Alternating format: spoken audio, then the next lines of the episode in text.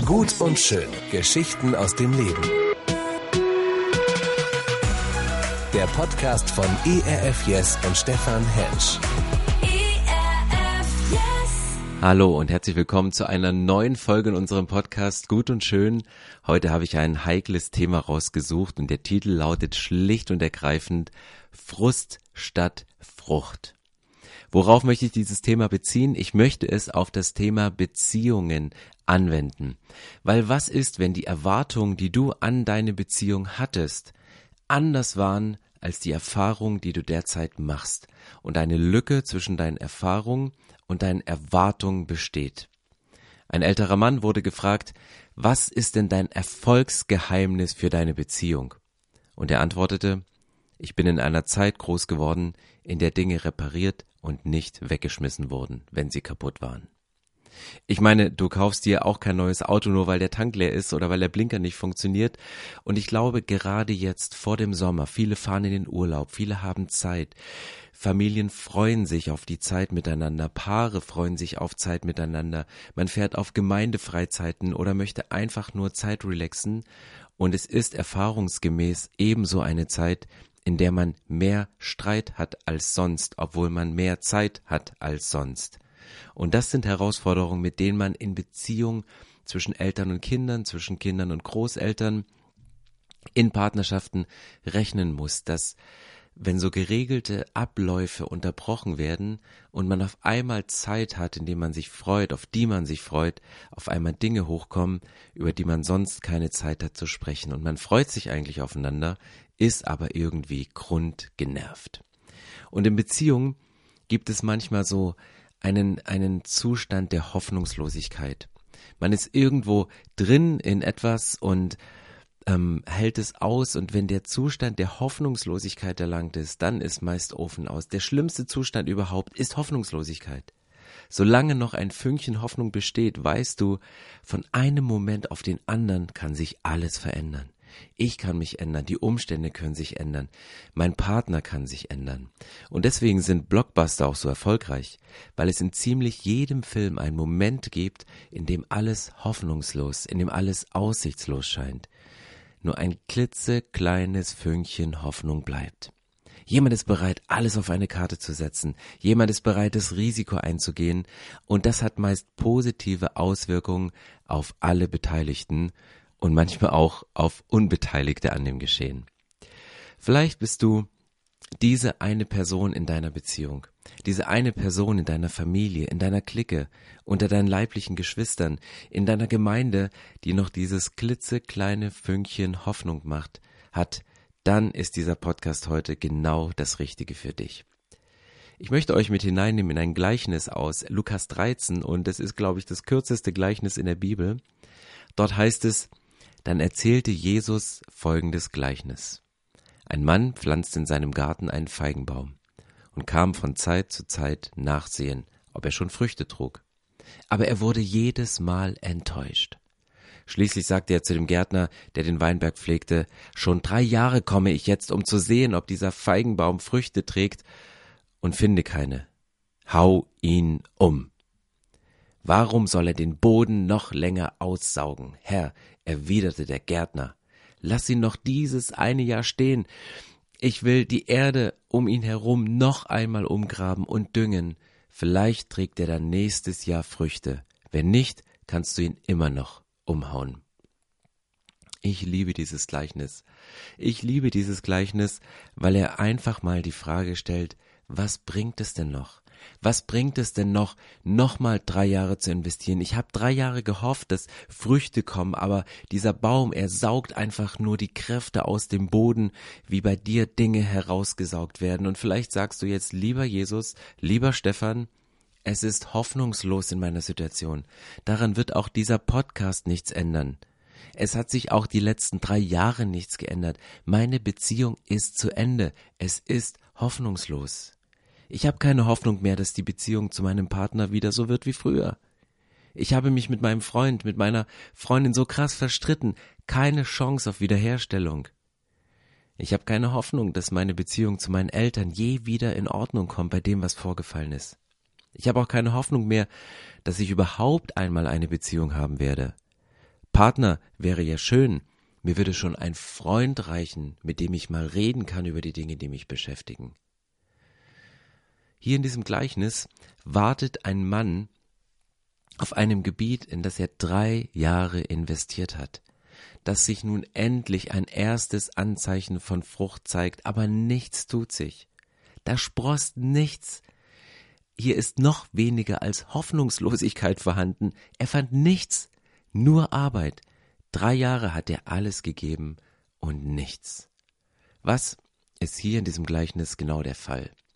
Es gab eine Riesenlücke zwischen den Erwartungen und den Erfahrungen. Du kommst hin mit einer riesen Erwartung, aber du erlebst nichts von dem. Du erwartest von deinem Partner, dass er mal den ein oder anderen Tipp aus der Predigtreihe umsetzt, aber zu Hause erlebst du nichts davon. Du selbst gehst vielleicht motiviert, nachdem du diesen Podcast gehört hast, nach Hause und erwartest von Gott, dass er endlich dein Bedürfnis stillt und was passiert? Nichts. Deine Erwartungen sind ganz weit oben auf einer Ebene, aber deine Erlebnisse und deine Erfahrungen sind ganz, ganz weit unten auf einer Ebene. Und dazwischen klafft eine Riesenlücke. Und das ist die Lücke der Frustration. Und Frustration, das ist nur Arbeit, nur Investment. Es kostet dich Kraft, es kostet dich viel Zeit, aber es ist keine Frucht zu sehen. Frust statt Frucht. Und diese Lücke ist auch der Grund für jeglichen Frust in deiner Beziehung. Diese Lücke von Frust ist der Auslöser für Streit, für Missverständnisse, da wo es mal laut wird, da wo man aneinander vorbeiredet. Mir hat letzte Woche jemand gesagt, der sich sehnlichst einen Partner wünscht, der sagte jedes Mal, wenn ich diesen Bibelvers höre, es ist nicht gut, dass der Mensch allein sei, dann ist das für mich wie ein Schlag in die Fresse von Gott. Oh, das hatte bei mir gesessen, weil man liest ihn so und nichts ahnend und diese Person hat es empfunden als ein Schlag ins Gesicht von Gott persönlich. Ja, das ist meine Erwartung, aber was ich erlebe, ich bin immer noch Single. Da klafft eine Riesenlücke zwischen Erwartung und Erfahrung. Aber wie können wir diese Lücke der Frustration überbrücken? Gott initiiert etwas, was diese Lücke in unserem Erleben erfüllt. Gott sagt, ich gehe das selbst rein in diese Lücke. Jesus sagt, ich möchte in diese Lücke hineingehen. Die Bibel, die spricht, wenn es um Beziehung geht, von einem Bund. Einen Bund, den Gott mit uns Menschen macht. Und auch einen Bund, den Menschen untereinander machen. Die Ehe zwischen Mann und Frau wird so oft in der Bibel als ein Beispiel dafür genommen. Weil bei der Ehe, ich nehme das auch mal als Beispiel, bei der Ehe handelt es sich genau genommen um solch einen Bund, nicht um einen Vertrag. Weil was ist der Unterschied zwischen einem Bund und einem Vertrag? Ein Vertrag basiert auf gegenseitigem Misstrauen. Ein Vertrag limitiert meine Verantwortung, aber er stärkt meine Rechte. Zum Beispiel Gebrauchtwagenverkauf. Verkaufe du mir nie ein Auto, weil ich bin so skeptisch, ich bin so misstrauisch und ich möchte bei einem Gebrauchtwagenkauf, wo es nur um Autos geht, bis ins kleinste Detail wissen, welchen Kratzer, welche Unfallschäden, wie viel Raucher da jemals drin gesessen haben. Ich möchte alles wissen und ich möchte bis ins kleinste Detail alles regeln, weil ich habe kein Vertrauen zu Gebrauchtwagenverkäufern. Mein Vertrauen geht runter, aber meine Rechte, die gehen hoch und die regel ich in einem Vertrag. Und gerade beim Autoverkauf ist ein gegenseitiges Misstrauen an der Tagesordnung. Es könnte ein Unfallwagen sein. Es gibt versteckte Mängel. Stimmt die Kilometerzahl oder nicht? Mit einem Vertrag hast du auch gewisse Rechte.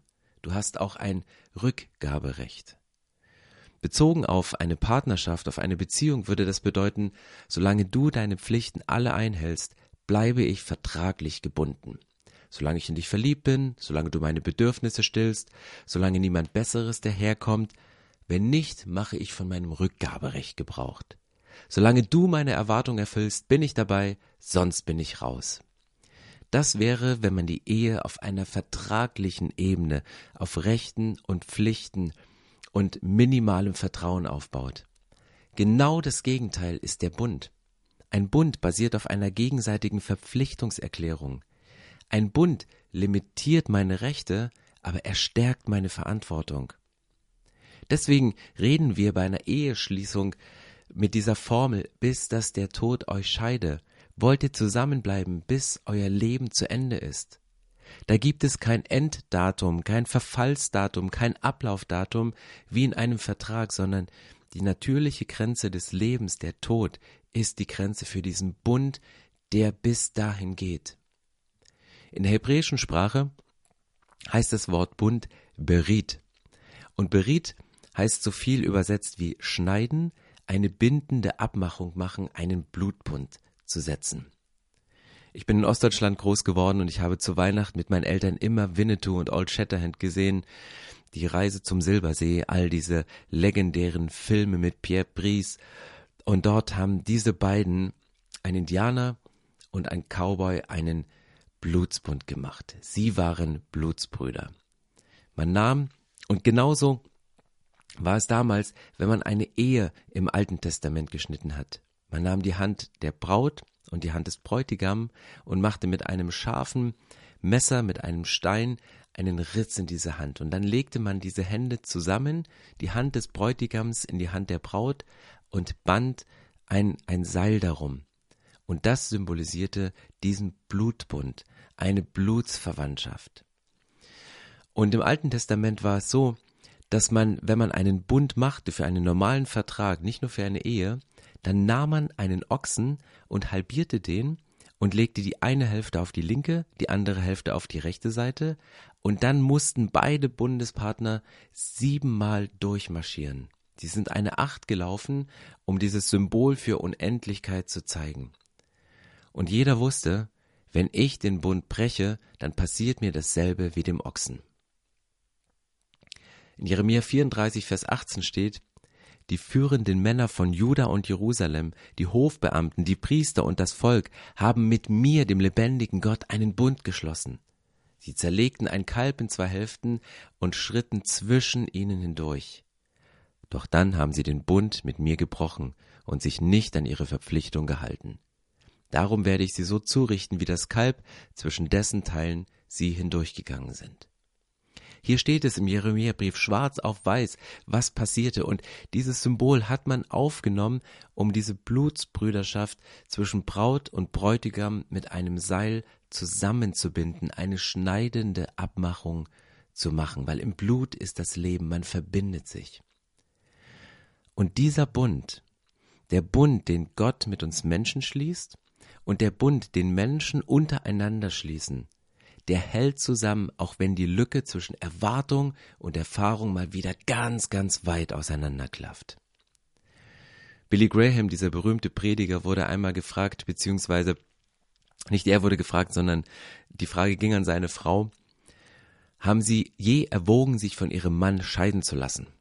Das war die Frage, und die Antwort der Frau war Nein, ich habe noch nicht mal drüber nachgedacht, äh, mich scheiden zu lassen, aber ich habe durchaus nachgedacht, ihn umzubringen. Aber eine Entscheidung stand nie zur Disposition. Sie antwortet, um es mit meinen Worten zu sagen, sorry, Überscheidung habe ich, das ist keine Option, aber manchmal könnte ich ihn umbringen. Kennst du so Momente, wo du sagst, ich halte es nicht mehr aus, die Spannung ist zu groß, da geht die, die, die Lücke, die Kluft, die geht so weit auseinander und der Frustpegel ist so hoch zwischen Erwartung und den Erfahrungen, dass du am liebsten alles hinschmeißen oder reinschlagen würdest. Und ich glaube, eine Beziehung ist nur so gut, wenn man sich entscheidet, diese Lücke und diese Spannung auszuhalten, um sich an dem Bund festzuhalten. Wenn so ein Bund einmal geschlossen wurde, dann steht dieser Bund für immer und ewig. Gott sagte einmal im fünften Buch Mose Kapitel 4 Vers 31, denn der Herr dein Gott ist ein barmherziger Gott. Er wird dich nicht verlassen noch verderben, wird auch den Bund nicht vergessen, den er deinen Vätern geschworen hat.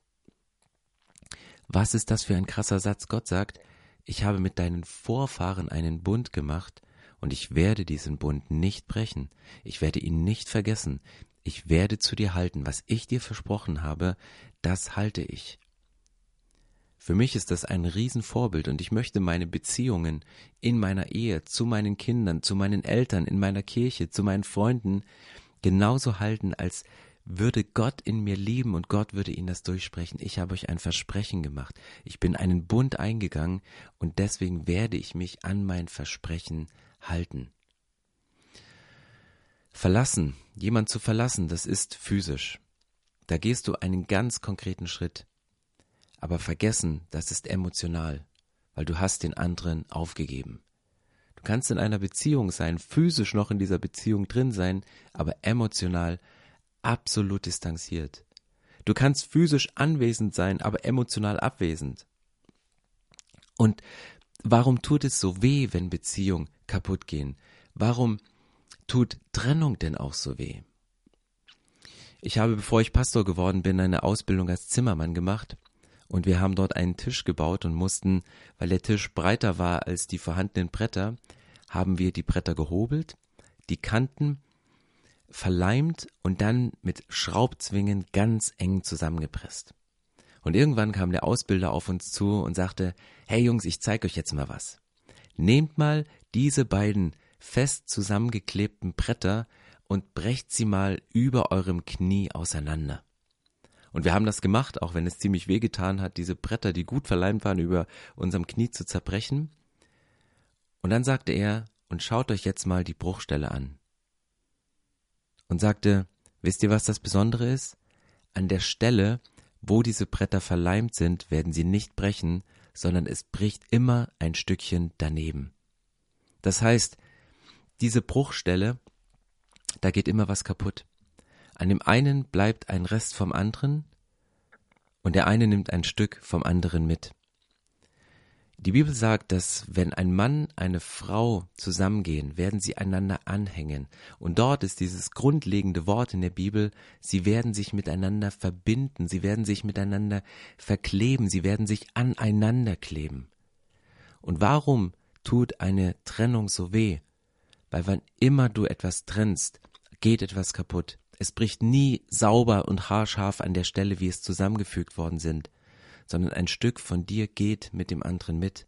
Du hast das Gefühl, die hat jemand ein Stück aus dem Leib gerissen. Er hat ein Stück eines, deines Lebens gestohlen, ein Stück deiner Lebenszeit mitgenommen. Er hat mit deinen Gefühlen gespielt und hat sie rausgerissen.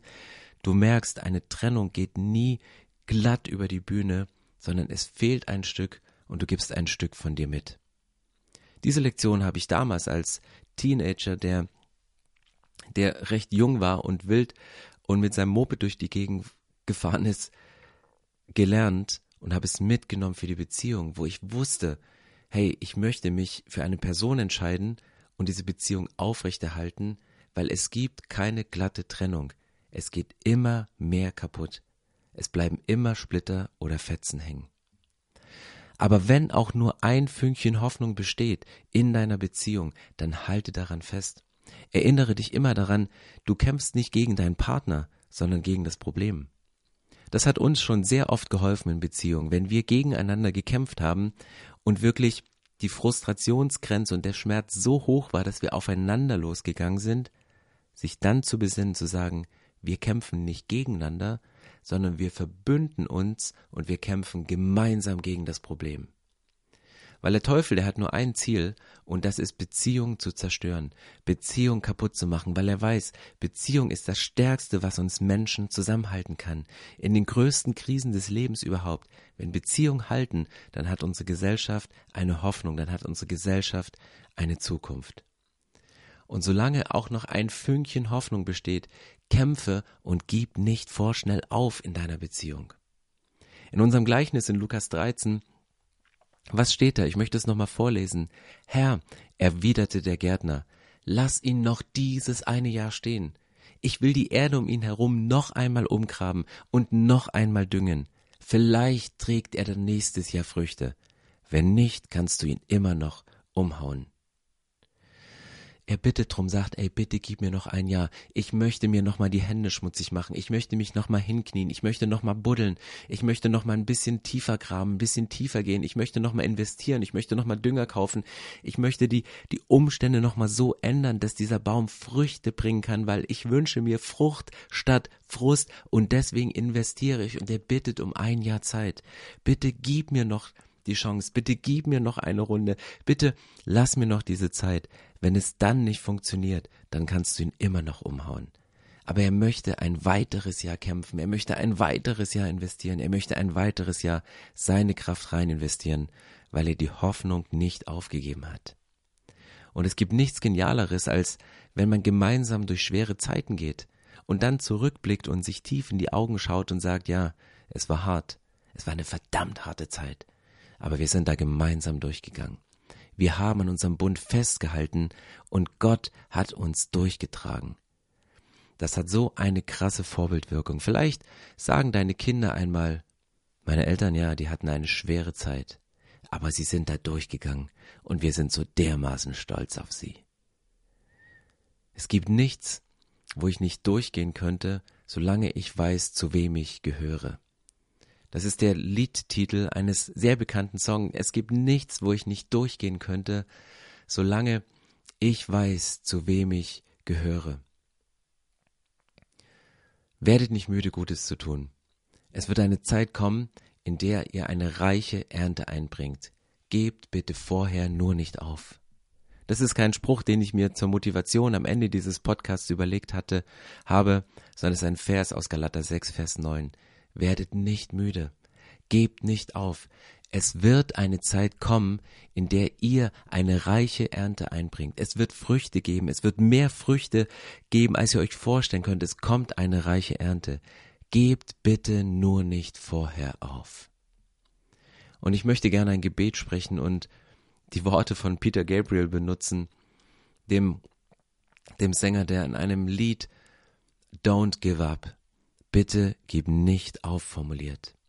Und manchmal ist man gerade in Momenten, von denen man Hohes erwartet hat, in denen man Schönes hineinprojiziert hat und die Realität ein auf den Boden der Tatsachen zurückgeholt hat und man mehr Frust erlebt, als seine Früchte des Lebens zu genießen.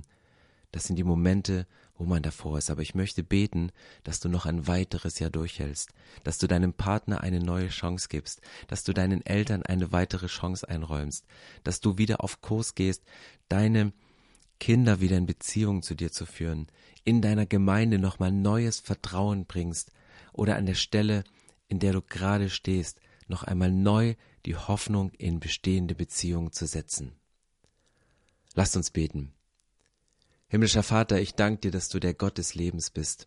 Ich danke dir, dass dir Beziehungen so am Herzen liegen, dass du gesagt hast, ich gebe meinen Sohn Jesus auf diese Erde, damit die Beziehung zwischen dir, dem Vater und dem Sohn für einen kurzen Moment unterbrochen wird und diese Beziehung einen kurzen Moment kaputt geht, um viele Beziehungen von Menschen wiederherzustellen.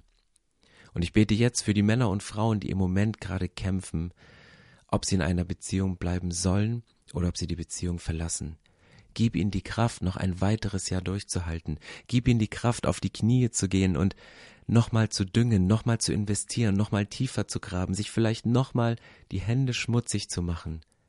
Aber ich bete, Jesus, dass wir nicht in einer Zeit leben, wo Dinge einfach weggeschmissen werden.